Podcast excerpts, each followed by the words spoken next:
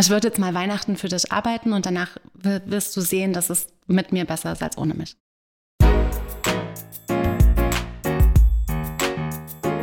Hey Leute, hier ist wieder Minja vom LivePod.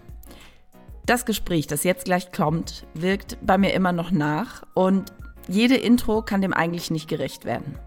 Trotzdem versuche ich es mal. Heute spreche ich mit Maria Christina Piwowarski, Deutschlands reichweitenstärkster Buchhändlerin. Sie ist mit dem von ihr geführten Berliner Buchladen Ocelot und ihren Formaten wie Blau-Schwarz Berlin, einem Podcast, und ihrer Insta-Literatursprechstunde aus dem deutschen Literaturbetrieb nicht mehr wegzudenken. Wenn ich jetzt sage, ihr Weg nach Berlin-Mitte war von Höhen und Tiefen begleitet, ist das eine Untertreibung. Maria war so weit unten, dass sie zweimal versucht hat, sich das Leben zu nehmen. Wie sie da wieder rausgekommen ist, ist unfassbar beeindruckend, aber am besten ist, ihr hört selber. Viel Spaß mit Maria. Hallo Maria, schön, dass wir uns heute hier treffen. Hallo, ich freue mich auch sehr. Maria, erzähl uns doch mal ganz kurz, wer du bist und was du machst. Genau, ich bin Maria Christina Piwowarski. Ich bin 1982 geboren und seit 2007 in Berlin. Ich habe da eine Ausbildung zur Buchhändlerin gemacht und hauptberuflich leite ich gerade die Buchhandlung Ozelot am Rosenthaler Platz. Wusstest du schon immer, dass du Buchhändlerin werden möchtest? Nee, gar nicht, gar nicht. Ich habe, ähm, lass mich mal ganz kurz überlegen, ich habe ähm, ganz normal Schule gemacht, habe die dann auch ähm, nach der 10. Klasse etwas verfrüht beendet und habe dann eigentlich lange nicht gewusst, was ich machen will, habe gekellnert, habe versucht irgendwie Geld zu verdienen, habe erst gedacht, ich mache eine Ausbildung zur Erzieherin, mache irgendwas Soziales.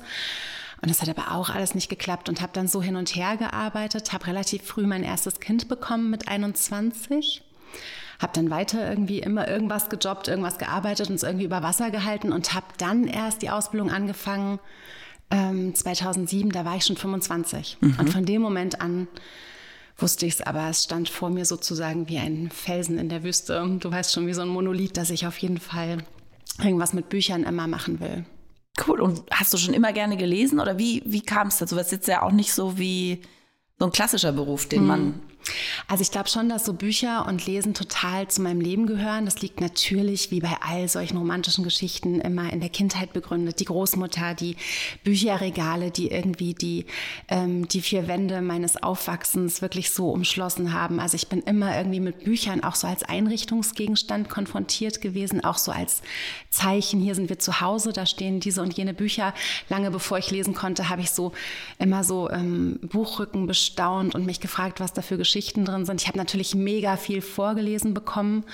Ähm, ich habe, ähm, als ich dann selber lesen konnte, suchtartig alles so an allem Möglichen durchgebinscht, was ich so in die Finger kriegen konnte, lesetechnisch. Ich habe immer zum Zeugnis, wenn irgendwas gut lief zum Geburtstag, klassischerweise haben wir immer Bücher geschenkt bekommen und hatte Literatur so relativ schnell, glaube ich, als so Verbündete erkannt. Also so in Geschichten zu versinken, sich irgendwie in andere Leben reinzudenken, das fand ich schon immer ähm, erholsam und anregend zugleich und irgendwie einen guten Zeitvertreib. Man musste mich nicht so zum Lesen überreden mhm. und es war noch relativ breit, was ich irgendwie so als Kind und Jugendliche gelesen habe. Das war völlig wertfrei. Also von ähm, irgendwelchen britischen Klassikern bis, keine Ahnung, zu Stephen King und, und irgendwelchen Pferde-Ponyhof rein bis äh, Staffel 18 war da irgendwie, glaube ich, alles dabei. Und habe dann auch, als ich das ähm, gerade so in der, in der Gastro, wenn du in der Kneipe abends sitzt und guckst, kommt ein Gast, kommt keiner, kommen viele, kommen wenige. Was hast du immer dabei? Natürlich ein Buch.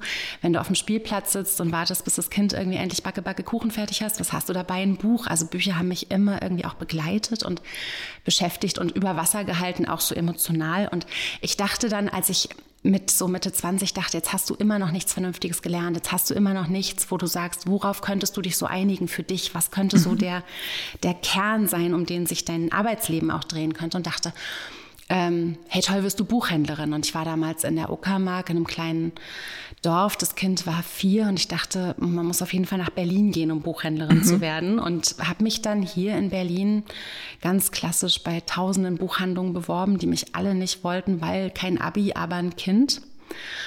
Und bin dann bei einer Buchhandlung, die es jetzt schon nicht mehr gibt, gelandet, die gesagt haben, ja, hast halt kein Abi und ein Kind, aber wir nehmen dich trotzdem zur Ausbildung und habe dann da drei Jahre meine Ausbildung zur Buchhändlerin gemacht. Stark. Und war das irgendwie ein Thema so mit Kind? War das irgendwie schwieriger? Es war deswegen zum Beispiel spannend, weil ich in der Klasse, also so Buchhandlung läuft in Berlin, duales System. Du hast einen Ausbildungsbetrieb, da bist du eben drei bis vier Tage die Woche und zwei Tage die Woche gehst du in die Schule. Das mhm. ist am OSZ Kreuzberg. Ähm, am Oberstufenzentrum Handel, wo auch die ganzen Leute ausgebildet werden, die im Einzelhandel und in Drogerien und so weiter arbeiten. Und ich bin in der Buchhandelsklasse und das ist eine wahnsinnig tolle Klasse, das ist eine sehr engagierte Lehrerin. Liebe Grüße gehen raus an Frau Huss, ähm, die die Buchhändlerin da wirklich seit 100 Jahren gefühlt unter ihren Fittichen hat, die eins, also eigene so äh, wie so kleine Bibliotheken konzipiert hat, in denen man Verkaufsgespräche übt und die die Buchhandelsklasse wirklich äh, innig liebt und dafür sorgt, dass da gute Leute zusammenkommen. Und die ähm, hat die Klasse damals schon so geführt, dass man sich total wohlgefühlt hat, wenn man gesagt hat, man hat ein Kind, aber ich war trotzdem die Einzige. Und natürlich mhm. musste ich dieses Kind auch manchmal mit in den Unterricht bringen, weil Kita ausgefallen und so weiter. Und das war schon ein Thema. Und tatsächlich ist auch so Einzelhandel mit Kind für immer, also für alle Leute, glaube ich, ein Thema. Ich meine, wenn ein Laden bis um sieben aufhat und eine Kita macht irgendwie um spätestens fünf zu, dann hast du ohne Fahrtweg äh, drei Stunden, die du irgendwie überbrücken musst. Das ist, ja klar, es ist ein Thema. Im Vorgespräch hast du schon erzählt, dass du in Ostdeutschland groß geworden bist. Und ein Teil meiner Familie kommt aus Polen, also auch da gibt es so starke kommunistische Einflüsse noch. Und ich kenne das aus meiner Familie dass Bücher da einen extrem hohen Stellenwert hatten. Bücher waren heilig. So, wenn meine Mutter heute noch sieht, dass ich in einem Buch irgendwie Notizen mache, äh, gibt's Ärger. War das bei dir ähnlich? Glaubst du, dass der Teil, die Tatsache, dass du in Ostdeutschland groß geworden bist, da eine besondere Rolle gespielt hat bei deiner Liebe zu Büchern? Mm, da muss ich gerade mal drüber nachdenken. Also ich glaube, dass meine Großmutter es auch nicht mögen würde, die ist leider schon gestorben, wenn ich Notizen in Bücher machen würde. Das fände sie, glaube ich, auch richtig, ähm, richtig schlimm, weil das so ein bisschen was für Guthalten auch wichtig für sie war, weil man eben nicht immer alles hatte und nicht immer alles bekam. Und ähm, also meine Großeltern, bei denen ich aufgewachsen bin, die waren in der Kirche, die haben ein Heim geleitet für geistig behinderte Mädchen und Frauen, in dem ich sozusagen aufgewachsen bin, weil sie da eine Dienstwohnung im Erdgeschoss hatten. Und meine Großmutter, die... Ähm, glaube ich, schon eine sehr ähm, empfindsame und sehr denkende Person war, die eigentlich, glaube ich, auch so ein bisschen in die große Stadt gehört hätte, saß nun mit ihrem Mann auf diesem, wirklich, es ist ein Dorf gewesen mit einer Straße, drei Häuser rechts, fünf Häuser links und saß in diesem Haus fest und hatte sich ähm, sozusagen verpflichtet, auch aus Liebe und natürlich auch aus so einem, glaube ich, schon so kirchlichen Auftrag heraus, da dieses Heim aufzubauen kurz nachdem sie geheiratet haben, sind sie da sozusagen aufs Dorf gesetzt worden. Und, und ich glaube, Bücher waren für sie der, der einzige mhm. Weg auch raus und der einzige Weg auch, sich, ähm, sich, sich zu informieren und sich vielleicht auch wegzuträumen und vielleicht auch nochmal so andere Einflüsse zu erleben, andere Geschichten erzählt zu bekommen als die täglichen. Und es gab auch nicht, sie hätte nicht abends irgendwo weggehen können. Ne? Sie hatte kein Auto, also wir hatten natürlich ein Auto, aber sie hatte keinen Führerschein. Sie hing da tatsächlich so ein bisschen fest und Bücher waren für sie, glaube ich, deswegen auch enorm wichtig. Und natürlich waren sie in der Kirche und waren auch immer deswegen, ähm, es war natürlich ein regimekritisches Aufwachsen. Ja, also wir sind ähm, in dieser, in dieser ähm, ausgehenden DDR, die Mauer ist gefallen, da war ich sieben und ich kann sehr, sehr gut erinnern, dass es natürlich auch, auch immer so eine Art ähm, Gegenbewegung war, die wir mit den Büchern da irgendwie hatten. Wahnsinn. Das heißt, du bist eigentlich, also bist du richtig in der Provinz groß geworden. Und was war so die erste Station nach, nach dem Dorf? Wo hat sich dahin verschlagen? Ich bin dann, also meine Großeltern sind dann irgendwann in Rente gegangen und ähm, ich glaube, nach so 40 Jahren, ähm, meine Großmutter wollte dann gerne auch nochmal was anderes. Die wollte gerne nochmal einen privaten Haushalt mit einer kleinen Küche und einer überschaubaren und so weiter. Und dann sind wir in den, in den Harz gezogen, ähm, wo meine Großmutter auf der Westseite alte Familienverbindungen hatte, sozusagen. Aber so ganz kurz ist mal zusammengefasst, meine Großmutter ist gestorben, da war ich 14 und danach war das alles irgendwie vorbei und ich stand dann, glaube ich, ähm, also über so ein paar Umwege stand ich dann irgendwann mal in Stuttgart und war 17 und so. Kann es gerade gar nicht anders sagen. Es war irgendwie, es war dann wild einfach so zwischendurch. Und ähm, Bücher waren aber immer was, was mich begleitet hat. Also ich habe immer irgendwie geguckt und bin manchmal auch wirklich mit leichtem Gepäck gereist und manchmal auch nicht ganz freiwillig und habe nicht so viel mitnehmen können, aber habe immer geguckt, dass es zumindest so ein Kernteam von Büchern sozusagen gab, die mich so begleitet haben. Und jetzt bist du hier in Berlin, leitest mhm. das Ocelot mhm. und gibst all dein Wissen anderen Menschen mit, die auch Bücher verschenken wollen, Bücher kaufen mhm. wollen. Erzähl uns doch mal ein bisschen so aus deinem Alltag so als, als Buchhändlerin und was das Ocelot, in dem wir zwar heute nicht sitzen, aber das ich auch kenne, zu so einem besonderen Ort macht? Also ich bin dann nach der Ausbildung 2010, ähm, habe ich erstmal das zweite Kind bekommen und habe dann auch so gedacht, das ist ganz schwer zu vereinbaren, wirklich mit Einzelhandel, wollte mit dem zweiten Kind dann auch gerne zu Hause bleiben, mir viel Zeit lassen. Und habe dann aber gehört, dass eben äh, 2012 im Juni ähm, am Rosenthaler Platz, also wirklich in Mitte auf der Schwelle zwischen Wedding, Mitte, Prenzlauer Berg, das ist also für Leute, die vielleicht nicht aus Berlin kommen, das ist eine wirklich coole Ecke. Also es ist ganz, also auch so ähm, von, der, von der Geografie sehr schön da zu arbeiten, weil es irgendwie Richtung Hackischer Markt wird es dann manchmal auch so ein bisschen spießig und ein bisschen teuer und ein bisschen kompliziert. Und da ist es aber noch also ich will nicht sagen rough genug, da lachen sich die Leute aus Neukölln tot, wenn ich das sage, aber es hat irgendwie noch so was sehr authentisch gemischtes und das mag ich total gerne, dass da ein riesengroßer Buchladen aufgemacht hat, irgendwie 280 Quadratmeter mit integriertem Café und ähm, großer ähm, Fläche, viel Platz für auch so frontale Buchpräsentationen, also nicht so gestopft und klein und eng. Ich meine, es gibt in Berlin eine super schöne Szene auch von wachsenden Buchläden, von Neugründungen. Das sind aber häufig so ein bisschen beengte Räume und das Ozlot trat quasi so auf und hatte so Luft und Atmen, also man konnte so atmen. Und ich bin da reingegangen und habe dem damaligen Gründer gesagt, ähm, habe gefühlt, wie das so zu mir spricht und wie ich so denke, das sind die Regale, da will ich zu Hause sein. Also ich war sofort so connected so und habe gesagt, so, ähm, du stehst zwar und das Team steht und es ist irgendwie alles geritzt, aber ich bin gelernte Buchhändlerin und ich glaube, ich will dir mal zeigen, was ich kann und ich mache mal so ein Weihnachtsgeschäft. Das heißt, du kanntest den nicht, du bist mhm. da reingestiefelt, fandest es toll und aus mhm. dem Impuls heraus hast du gesagt so, mhm. ey. Mhm. Es wird jetzt mal Weihnachten für dich arbeiten und danach wirst du sehen, dass es mit mir besser ist als ohne mich, so ungefähr. Und das ähm, haben wir dann mehr oder weniger so gemacht. Und ähm, seit 2012, Dezember, bin ich dort und ähm, habe wirklich auch dieses Gefühl, wenn du morgens zu deiner Arbeit fährst, und ich fahre dann häufig mit dem Fahrrad und es ist eine sehr, sehr schöne Strecke und es ist sehr Berlin und sehr Mitte und ich bin manchmal sehr glücklich und denke, wow, ich darf diesen Arbeitsweg haben und das überrascht mich manchmal so völlig un, also unvermittelt nochmal. Und schließe diese Tür auf und rieche diesen Laden und bin irgendwie da seit der Zeit und das ist was, was mir wirklich wahnsinnig ans Herz gewachsen ist und wie so ein, also wirklich wie so ein Herzmuskel extra nochmal so sich da geprägt hat. Dieser Laden hatte dann wahnsinnig wirtschaftliche Schwierigkeiten, weil der Gründer, das ähm, war alles wahnsinnig eng konzipiert und es waren riesengroße Kredite darauf und es war nicht so einfach für ihn, das zu stemmen und der musste dann 2013 Insolvenz anmelden und da ist eine ganze Welt für mich zusammengebrochen, mhm. ne? weil dieser Laden halt super gute Presse hatte und wir echt auch im Team, was wir damals hatten, ähm, also uns wahnsinnig ins Zeug gelegt haben, dass es funktioniert und es dann eben trotzdem gescheitert ist und das auch so ähm, emotional so ein Moment war, wo ich gedacht habe, so oh shit, also wenn du so viel reingibst und eigentlich so vieles richtig machst und dann funktioniert es trotzdem nicht. Das war auch so eine Erfahrung, die ganz, ganz bestürzend, aber vielleicht irgendwie auch nötig war und ähm, dann war der Laden zu, wir waren alle raus. Ähm, es, war, es war so der schlimmste Winter meines Lebens, so Januar, Februar, wenn du so gerade aus so einem insolventen Laden und stehst vor dem Nichts und du hast irgendwie die Kinder und weißt nicht, wie es jetzt irgendwie weitergeht. Und dann hat es aber tatsächlich nochmal so eine Art ähm, Rettung gegeben. Es gab dann eben so ähm, eine kleine Firma aus Heidelberg, die schon so zwei, drei Buchläden dort in Süddeutschland hatte und die gesagt hat, ey, es kann doch nicht sein, dass der Laden nicht funktioniert hat.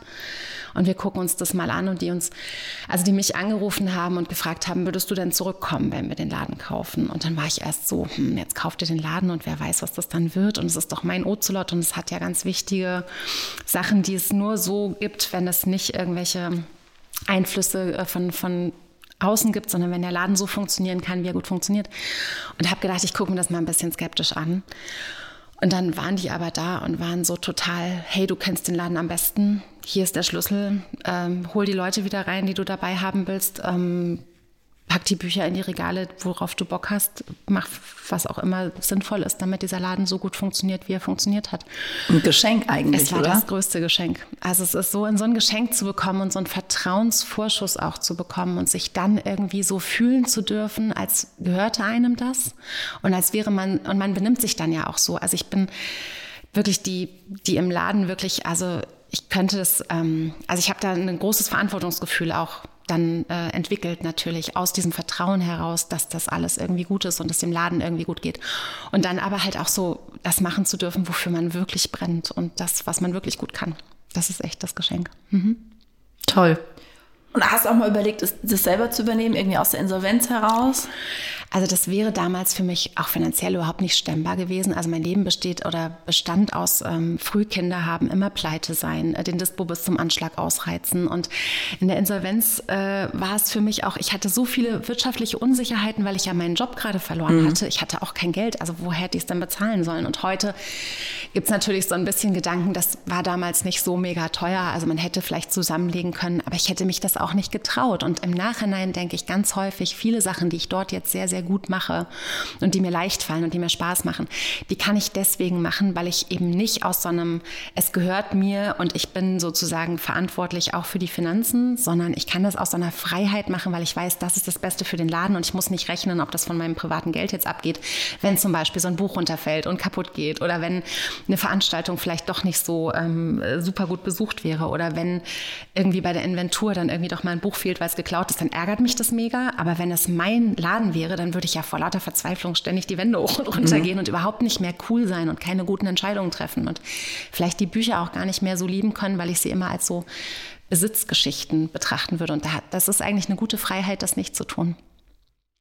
Ich komme ja so auch so ein bisschen aus der Startup-Szene und habe auch eine Gründer, Gründerhistorie und ich finde das ganz spannend, weil häufig ist das ja so äh, der heilige Gral, was eigenes zu haben mhm. und zu gründen und nur da kann das funktionieren und du bist jemand, der sagt so, nee, ist gar nicht so. Es ist für mich die bessere Konstellation und hast halt auch jemanden gefunden, bei dem du deine also total viele Freiheiten hast und ausleben kannst und gestalten kannst. Ja, und ich habe halt auch so ein, also wir haben, wir haben das Team, also Ludwig Lohmann ist ja dann ins Team gekommen und das ähm, äh, war schon aber auch so, dass wir dann relativ bald festgestellt haben, dass wir darüber hinaus noch was Eigenes machen wollen, zusätzlich, was einfach auch nicht in diese Beschreibung Buchhandlung ähm, und, und Buchhändlerin und Buchhändler passt. Aber ähm, ich glaube, dass das eben auch beides gut miteinander funktioniert. Dass man also in viele Richtungen denken kann und dass eben ähm, dieses, man muss was eigenes gründen und irgendwas erfinden und irgendwas besitzen und ownen und du wirst die Vokabeln viel, viel besser wissen als ich, dass das gar nicht immer so dieses, ähm, dass das nicht immer so das sein muss, was einen wirklich mhm. am glücklichsten macht. Erzähl doch mal ein bisschen so, was du darüber hinaus noch machst. Genau, also ähm, es fing dann so ein bisschen damit an, also was man vielleicht so sagen kann, Ludwig Lohmann ist derjenige gewesen, der mir den größten Schubs und den größten Vertrauensvorschuss gegeben hat, indem er einfach gesagt hat, ey, du machst da so coole Sachen und du redest so toll über Bücher und du ähm, ähm, lass uns doch irgendwie noch nebenbei irgendwas machen, wo wir das irgendwie auch wirklich professionell machen können. Weil wenn du als Buchhändlerin was moderierst im Laden, in dem du auch arbeitest, ist es immer so ein bisschen, ja, es macht dir doch so viel Spaß und dann ist es wie so eine ne, da hast du so eine Sondersuperfunktion, aber eigentlich es ist viel zu professionelle Arbeit, als dass man es nicht auch irgendwie honorieren lassen muss. Also es ist ein, es ist ein Job und es ist ein Auftrag und es verdient ein Geld. Und auch das zu lernen war für mich ein ganz, ganz großes Ding, weil ich immer denke, ich mache das doch so gerne und es ist für das Buch und es ist doch für die Autorin, es ist doch so schön, wenn das ein guter Abend ist und gut moderiert ist, dann und dann auch zu lernen, nee, Moment mal, rechne mal aus, was machst du da, was bereitest du da vor, was hast du dir angewöhnt, was musst du, was musst du daran üben und das eben auch so doch eben aufwiegen lassen messen zu müssen in Geld und zu sagen, nee, es ist einfach meine Zeit und es ist meine Professionalität und meine Kompetenz. Und Ludwig Lohmann war da derjenige, der mich ganz doll ähm, in die Richtung geschubst hat, indem er gesagt hat, hey, komm, wir gründen. Und ich habe lange, also nee, eigentlich nicht. Ich habe nicht lange drüber nachgedacht. Wir saßen mit einer Flasche Weißwein vorm Laden in einer lauen Sommernacht. Das ist richtig klischeemäßig. Und ich wusste, mit dem gründe ich was auch immer äh, sich da anbietet, weil ich Lust hatte, auch mit ihm was zu machen. Das ist bis heute so geblieben. Und wir haben Blau-Schwarz Berlin gegründet. Das Hauptding, was wir dort machen, ist ein Literaturpodcast, den wir einmal im Monat aufzeichnen. Wir hatten jetzt neulich die, ähm, also wir werden demnächst die 50. Folge haben. Und macht ihr das, ihr macht das immer ohne Publikum, ne? Ja, aber wir werden die 50. Ja, ich Publikum wollte, ah, stark.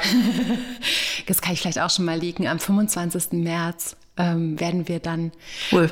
Publikum, wer Bock hat, kommt, bringt eine Flasche Wein mit. Und dann machen wir Podcast äh, live vor Publikum. Und weil es der Indie Book Day ist, also der Feiertag der unabhängigen Verlage, werden wir jeder 25, also insgesamt 50 liebste Indie Books vorstellen. Ach toll. Das weiß jetzt noch niemand außer dir.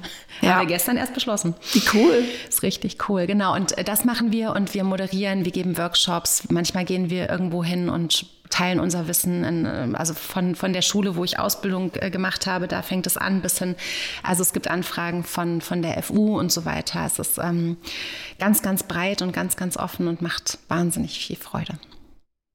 Und du hast jetzt auch einen nicht ganz kleinen Instagram-Kanal, ne? Ja, der ist dann auch so mitgewachsen. Und das ist das, was mir, also das ist das, was mir, ähm, überlege ich gerade, aber vielleicht macht es mir gerade sogar die allergrößte Freude. Und das ist total lustig, weil ich immer die war, die gesagt hat, oh, Instagram bitte nicht. Ne? So Bücher an Kaffeetassen, geh, rutsch mir den Buckel runter. Ne? Ich war immer so oberflächlich und das wollen wir nicht. Und Fotos finde ich eh nervig. Und dachte immer, Instagram ist doch überhaupt nicht mein Medium. Und die Chefs, ne, denen der Laden jetzt gehört haben, aber gesagt, du brauchst fürs Ozelot einen Instagram-Account. Sollen wir das aus dem Heidelberger Office machen? Dann kannst du. Und ich so, oh nee, das geht nicht. Ne? Wir können auf keinen Fall irgendwas, wo Ozelot draufsteht und dann macht das irgendeine Praktikantin aus Süddeutschland. Entschuldigt bitte, aber du weißt, was ich meine. Süddeutschland ist toll. Wir lieben, wir lieben Süddeutschland mega, aber man kann das Ozelot ja nicht von woanders ähm, ähm, Klar zeigen und das muss ja, also muss ja authentisch sein. Das ist, glaube ich, so das, wo mir sofort klar war, das funktioniert nur so. Und dann habe ich da angefangen rum zu experimentieren. Ich glaube, es ist auch noch nicht so lange her, 2016 oder so und das lief erst mal so gar nicht. Ne? Ich habe dann schön gepostet, alle Fehler gemacht, die man machen kann, Hashtags verkackt, die ganze Nummer, 10 Likes, 12 Likes, 13 Likes und ich dachte schon, ach komm, du hältst das jetzt einfach durch. Ne? Es, ist, äh, es ist wichtig für, für SEO, haben die Chefs gesagt, also machst du schön deinen Instagram-Account. Und plötzlich, und ich weiß nicht mehr genau, wann das kam, habe ich aber gedacht, oh shit, das macht so viel Spaß. Es macht, also plötzlich kriegtest du so Rückmeldungen. Du erkanntest immer die gleichen Leute, die immer liken, die kommentierten. Man hatte das Gefühl, man hat den Namen schon mal gehört und es ergaben sich so Verbindungen. Und ich habe damals angefangen, ähm, so die Live-Funktion so ein bisschen auszutesten und mit einer Flasche Weißwein abends nach Ladenschluss an den Regalen vorbeizugehen. Also du hast manchmal als Buchhändlerin so Tage, da hast du, da, hast du deinen Job ganz toll gemacht, aber du gehst abends eigentlich raus und denkst, oh, du hast überhaupt nicht deine ganzen Lieblingsbücher richtig, du hattest gar keine Gelegenheit. Niemand wollte wissen, was die Herzensbücher des Jahres sind oder so, sondern du hast eigentlich nur so einen normalen Buchhandel, ja, bitte, danke, abkassieren, putzen und so weiter gemacht. Aber da stehen so viele Bücher, die so geil sind, man müsste das irgendwo noch mal ein bisschen ein bisschen erzählen und bin dann betrunken, also angetrunken mit einer Flasche Weißwein und habe so die Regale abgefilmt und habe allen Leuten, die ich nicht gesehen habe, in diesem Instagram Live gesagt, was da gerade Tolles in diesen Regalen steht und habe gemerkt, was das für einen Zulauf hatte und was das für eine, für eine, für eine äh, Resonanz hatte und habe dann gemerkt, oh Mist, ich kann auf keinen Fall mit einer Flasche Weißwein auf diesem Ocelot-Kanal ständig zu sehen sein, weil die Leute kriegen ja auch, ne, es ist nicht mein Laden. Und ich kommuniziere auch immer, ich arbeite da, mhm. aber er gehört mir nicht und er wird auch super sein, wenn ich vielleicht irgendwann mal nicht mehr dort bin oder er ist auch super, wenn alle anderen Kolleginnen diesen Instagram-Account betreuen und ich dachte, ich muss das wieder so ein bisschen entkoppeln und habe dann angefangen, meinen privaten Account, wo ich vorher mal vier Kinderfotos und dann fünf Jahre nichts mehr gemacht hatte, mhm.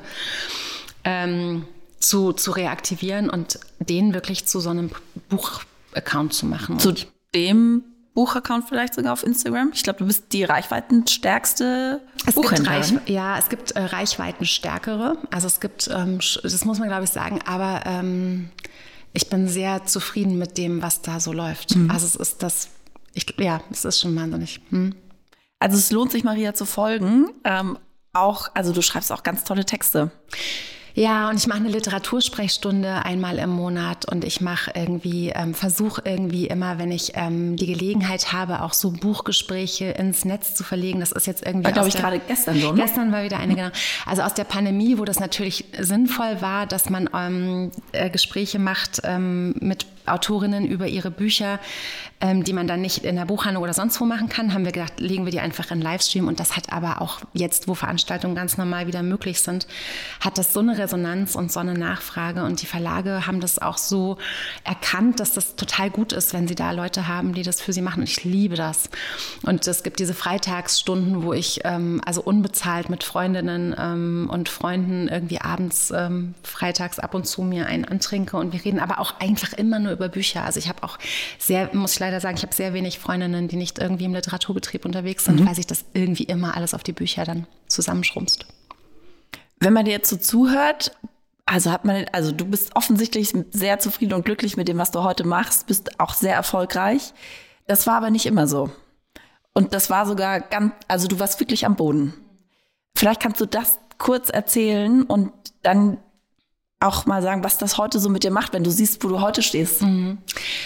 Ähm, also ich, also dass ich am Boden war, das ist also schon auch tatsächlich mehrfach in meinem Leben vorgekommen. Also vielleicht hat man es vorhin so ein bisschen gemerkt, diese ganze Kindheit und Jugendgeschichte, das ist alles echt nicht spurlos an einem vorbeigegangen. Also angefangen von wegen, weshalb wohnt man bei seinen Großeltern, bis sowas passiert, wenn dann die Großmutter, die äh, man über alles geliebt hat, irgendwie stirbt, wenn man eigentlich noch relativ jung ist und wo landet man und we zu wem gehört man. Also das ist so eine große, so eine große wie so eine Leerstelle in meinem Leben immer gewesen, die auch so eine Wunde irgendwie, glaube ich, ist, die man einfach auch nicht so richtig geil zukriegt irgendwann. Und ich habe letztes Jahr im März einen Post gemacht, auch auf Instagram, weil ich so gedacht, ich hatte nämlich auch so das Gefühl, das, was du gerade sagst, ne, es ist nach außen irgendwie so schön, Leute sehen irgendwie eine Frau mit zwei Kindern, die irgendwie glücklich ist und ihren Traumjob macht und irgendwie Erfolg hat in dem, was sie tut. Und es war mir aber total wichtig zu zeigen oder auch ganz deutlich zu sagen, ich bin aber immer noch die gleiche Frau und ich bin immer noch der gleiche Mensch und kann mich sehr genau daran erinnern. Ich bin jetzt 40, das muss man vielleicht mal sagen. Und ich kann mich immer noch genau erinnern und reinfühlen in die Maria, die sich mit 18 irgendwie das Leben nehmen wollte. Und ähm, also wirklich nicht in so einem, in so einem dahingesagten Satz, ich nehme jetzt mal das Leben, sondern wirklich, also. Das ist versucht. Ja, genau. Ich habe das wirklich versucht. Also ich war wirklich am, am Ende und habe gedacht, das ist ich kann das einfach nicht, ich kann dieses Leben nicht. Und ich war so, also ich war in zwei Situationen, wo mir das so ging und ähm, habe sehr offen darüber geschrieben, warum das so war und was, ähm, also das ist wirklich ein ein Glück, ein Zufall nicht in meiner Hand lag, dass das sozusagen da nicht vorbei war und dass ich diese Maria immer noch erinnere und dass ich die auch noch drin habe und dass man die nicht switcht gegen die erfolgreiche Buchhandels-Maria, die alles irgendwie im Griff hat, sondern dass die immer noch mitschwingt bei allem, was ich mache. Und wenn ich dann auch so sage, ich bin manchmal erstaunt, wenn ich mit dem Rad fahre und das ist so schön und ich fahre einen Job, den ich geil finde und treffe Kolleginnen, die ich mag und habe abends irgendwie eine geile Moderation, für die ich ein gutes Honorar äh, auch irgendwie dann einfordern kann. Ich denke, es läuft vieles auch so gut, dann ist es trotzdem immer noch die Maria, die so mit schwingt und die sich, die sich auch nicht austauschen lässt. Und das finde ich so wichtig, weil ich eben glaube, dass das den meisten Menschen, die ich kenne oder die ich spannend finde oder mit denen ich tiefer spreche, die haben alle so einen Knacks. Irgendwo haben wir mhm. alle diesen Knacks. Und wir haben immer so dieses Gefühl, wir dürfen darüber nicht reden und wir müssen den irgendwie schön weglackieren und wir müssen so tun, als wäre alles immer so smooth und hast du nicht gesehen. Und ich finde, es ist so ein bisschen, und es brauchte sehr viel Zeit. Ich konnte da lange nicht offen drüber reden. Ich habe immer gedacht, hey, das ist erstens viel zu privat, dann ist es natürlich auch kritisch. Ich habe Kinder. Ähm, ich möchte nicht, dass die irgendwas Komisches über mich denken. Ich möchte nicht, dass Menschen irgendwas Komisches über mich denken. Ich möchte nicht, dass man mich anguckt wie die, oh Gott, du wolltest mal das Leben nehmen oder sowas. Ne? Ich wollte, ähm, wollte nicht so stigmatisiert werden und habe aber dann über die Zeit gemerkt, dass das genau der Weg ist, den ich eigentlich in der Gesellschaft ändern will. Also ich möchte mhm. eigentlich diese tiefen Gespräche haben. Ich möchte Leute treffen und ich merke das jetzt, was das auch verändert hat. Auch Leute, die das nicht wissen, einfach indem man sich einmal so geöffnet hat. Ich treffe ganz häufig fremde Leute und bin dann abends erstaunt und merke, was mich so erstaunt ist, dieses, wir waren sofort außerhalb von Smalltalk.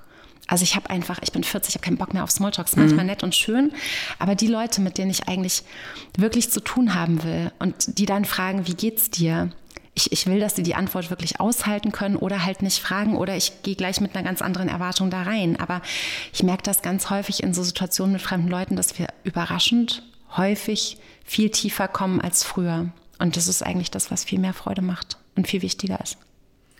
Wie hast du dich denn damals wieder, wie bist du vom Boden aufgestanden? Also es hat wahrscheinlich nicht, häufig hat man ja heute den Eindruck, es reicht, wenn man manifestiert. Ähm, das war es wahrscheinlich, wenn man manifestiert. Aber ja, so einfach ist es nicht, ne? Nee, und das ist auch, also ich bin auch, also diese, diese, diese, diese Kerben, die das hinterlässt, ja, und wenn man irgendwie nach so einem, nach so einem Selbstmordversuch so merkt, das hat jetzt alles andere als geklappt und es ist auch alles immer schlimm. Also du bist ja nicht, oh, ich, ich habe das überlebt, sondern du hast Schmerzen, dir tut alles weh, du bist ähm, also emotional sowieso völlig, völlig am Boden und ähm, merkst, okay, du musst dich erst wieder sortieren. Und ich hatte, glaube ich, ich kann das gar nicht sagen, wie mir das gelungen ist. Es ist mir irgendwie gelungen, dann zu denken, okay, jetzt, jetzt dann halt irgendwie erstmal morgen und dann mhm. morgen Abend und dann übermorgen morgen und dann gucken. Ähm, aber ich kenne halt dieses so wirklich am Boden sein und weiß auch, und das kann ich gar nicht richtig erklären, aber dass das nicht alleine meine Kraft war oder mein dass ich daraus gekommen bin, ist zum Teil auch irgendwie größer als ich. Also das ist zum Teil auch Glück. Das ist irgendwas, was ich nicht erklären kann. Das ist, ich glaube, dass es eben auch Menschen gibt, die das dann nicht schaffen. Also ich habe das nicht geschafft, weil ich so toll bin, sondern weil ich sozusagen so ein ich weiß nicht, bin dann in, zufälligerweise in der, in der, im richtigen Moment auch irgendwie in, in einen richtigen Menschen gestolpert, der vielleicht dann zugehört hat oder wo ich das Gefühl hatte, okay, oder ich habe irgendwie den richtigen Impuls gekriegt und dachte so, ich probiere jetzt das doch nochmal oder so. Mhm. Also ich kann es wirklich, ich, wenn, wenn, ich wünschte es, ne, wenn ich es irgendwie erklären könnte, wie man aus so einem Scheiß rauskommt, würde ich das mit Liebe an jede Hauswand pinseln, damit jeder das nachmachen kann. Aber ich kann es halt wirklich, kann es nicht mal verstehen. Also deswegen kann ich es auch nicht erklären. Aber es hat halt irgendwie so funktioniert und was mir halt so wichtig ist, ich glaube, dass es auch hilft, hilft zu erkennen. Und da hat vielleicht, und das klingt jetzt mega kitschig vielleicht, aber da haben vielleicht auch Bücher geholfen,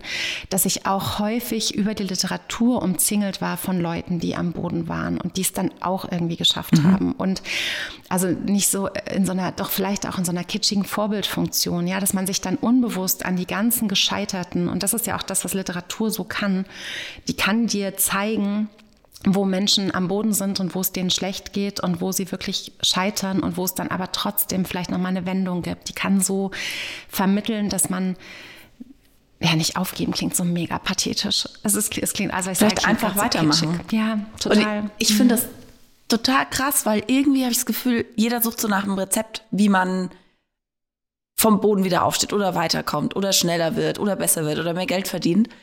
Und manchmal gibt es das halt nicht. Manchmal muss man einfach nur weitermachen, was schon, ja, was, was schon, schon echt viel ist. Genau. Mhm. Echt sehr, sehr, sehr, sehr beeindruckend. Ja, aber beeindruckend ist zum Beispiel auch was, das ist was, das ist ja keine Kunst. Also es ist ja nichts, was ich kann. Weißt du? Es ist, also das finde ich auch, mhm. ich, ich verstehe, mhm. was du sagen willst damit, aber mich beeindrucken Leute, die irgendwie ähm, so viel geübt haben, bis die irgendwie mit geschlossenen Augen auf so einem Seil balancieren können. Mich beeindrucken irgendwie Mütter, die es hinkriegen, vier Kinder zu haben, ohne die jeden Tag fünfmal anzuschreien, weil sie völlig überfordert sind. Das beeindruckt mich, weißt du, weil das wirklich so, ne, oder, oder, mhm. oder wenn Leute Steno können oder, oder sowas, ne, aber ähm, an seiner Krise nicht zu scheitern, ist also vielleicht kommt irgendwann der Punkt, wo man dann lernt, die nächste Krise vielleicht nicht so tief kommen zu lassen, aber daran erstmal nicht zu scheitern und das zu überleben, ist, glaube ich, nicht was, was wirklich beeindrucken kann, sondern was echt so, da müsste dich irgendwas anderes beeindrucken und ich wüsste gerne was. Ja, aber mich beeindruckt, dass du wirklich so weit gekommen bist und dass wir hier sitzen und das Ocelot ist jetzt nicht nur über, kennt jetzt nicht nur jemand, der jeden Tag an Rosenthaler mhm. Platz fährt, ja. sondern wirklich viele Menschen, ja. auch mit denen ich jetzt im Vorfeld gesprochen habe, wenn ich erzählt habe, wo ich heute hinfahre und das ist, das ist beeindruckend. Also, dass man am Boden liegt und ähm, ja.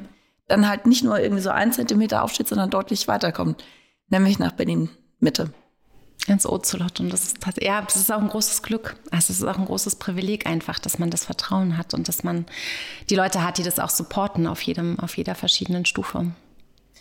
Support ist auch noch ein schönes Stichwort mhm. für das letzte Thema, ähm, das ich mir auch so im Vorfeld notiert hatte was mir schon bei unserem aller, allerersten Gespräch im, im Laden aufgefallen ist, wie du auch anderen Frauen da eine Bühne gibst.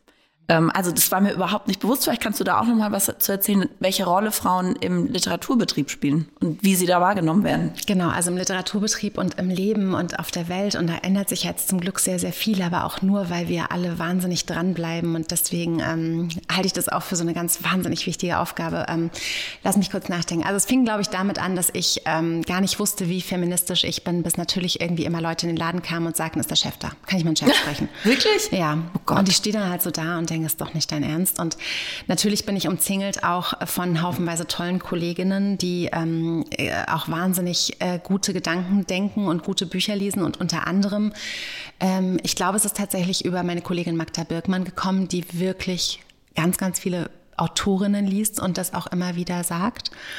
Und ich gedacht habe, aha, ist ja spannend. Und dann kam diese Nicole Seifert, äh, Zoe Beck und so weiter, diese Frauenzellen-Hashtag-Sache, äh, wo mal geguckt wurde in den Vorschauen, was sind eigentlich die Positionen, wie viele Bücher von Frauen werden verlegt, auf welchen Spitzenplätzen oder nicht Spitzenplätzen sind die in den Verlagsprogrammen, wie viele Frauen werden übersetzt ähm, aus anderen Sprachen, wie viele Autoren und Autorinnen so im Vergleich. Und das ist eben wirklich ein großes, großes Drama. Und wenn man sich das einmal anguckt, ähm, dann, dann weiß man, dass man da ein bisschen was ändern muss. Und wenn ich Leute eben, es gibt diese wahnsinnig tolle My White Male Bookshelf Geschichte. Kennst du das? Dank dir jetzt, ja, aber so. erklär, erklär, das, erklär genau. das gerne nochmal. Ich erkläre das gerne nochmal. Ihr müsst es alle mal googeln. Ich weiß nicht, ich habe es, glaube ich, bei Tillmann Severin das erste Kannst Mal gesehen. My White, my, also mein, mein weißes mhm. äh, männliches Bücherregal. Mhm. Und da geht man sozusagen, ihr könnt es mal googeln, dann kommt ihr, glaube ich, auf ein, äh, eine, ein Essay dazu von Tillmann Severin. Da geht es darum, dass man sein Regal nimmt und mal alle Bücher umdreht, die nicht von ähm, Männern oder weißen Personen geschrieben wurden. Und dann sieht man eben nur noch die, also den, den, den Buchschnitt, nur noch den, die Seiten und dann ist es eigentlich immer fast weiß. Also weil das den Großteil unseres Literaturkanons machen eben weiße Männer aus. Also in der Schule, ihr könnt ja mal selber überlegen, was habt ihr lesen müssen, wie viele Frauen waren dabei, möglicherweise Annette Droste von ist sonst, sofort sonst war es das. Ja. Ne? Ansonsten, ansonsten Männer alle durchdekliniert. Und genauso ist es, wenn ich Menschen nach ihren Lieblingsbüchern frage, dann kommen häufig irgendwie acht Männer und zwei Frauen, also acht Autoren und zwei Autorinnen.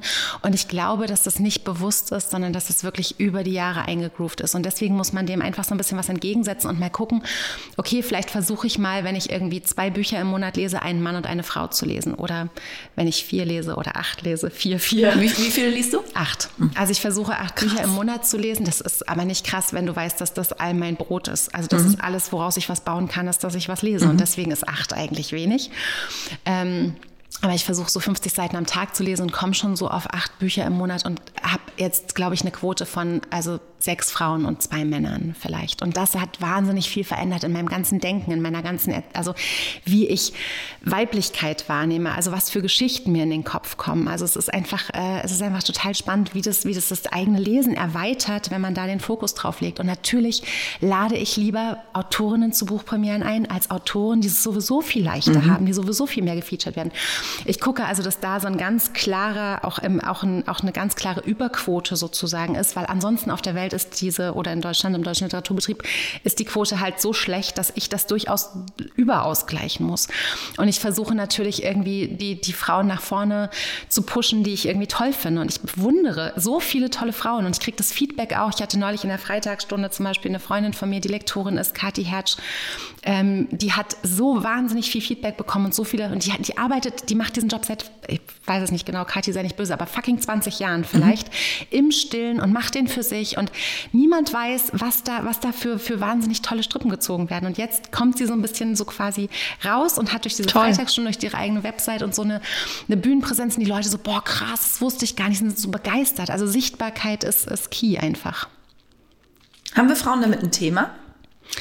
Ja, weil wir natürlich lernen, dass wir still und bescheiden und vor allem nicht auffällig sein sollen. Wir sollen irgendwie immer alles hinkriegen und darüber dann aber nicht reden. Also ich glaube, dass das natürlich Erziehungssache ist.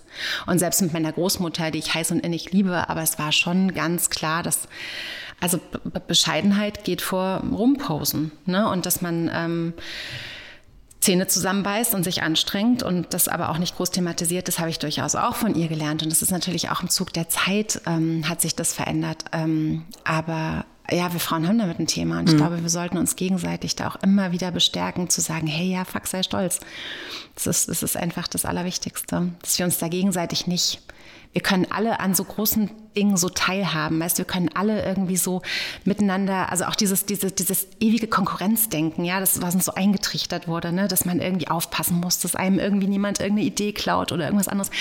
Und ich stelle so fest, dass wir da gerade so, so wie so ausbrechen, wie so eine, wie so eine Samen-Dings mhm. aus so einer Kapsel, weißt du, es bricht gerade so auf und wir merken irgendwie, wie cool äh, gemeinsame Projekte funktionieren, wie toll auch so über Genre, also jetzt sage ich Genre, als geht es um Bücher, aber über so Grenzen gedacht werden kann und wie gut es ist, wenn man sich gegenseitig einfach Empowerment, das ist einfach das Wort mhm. auch.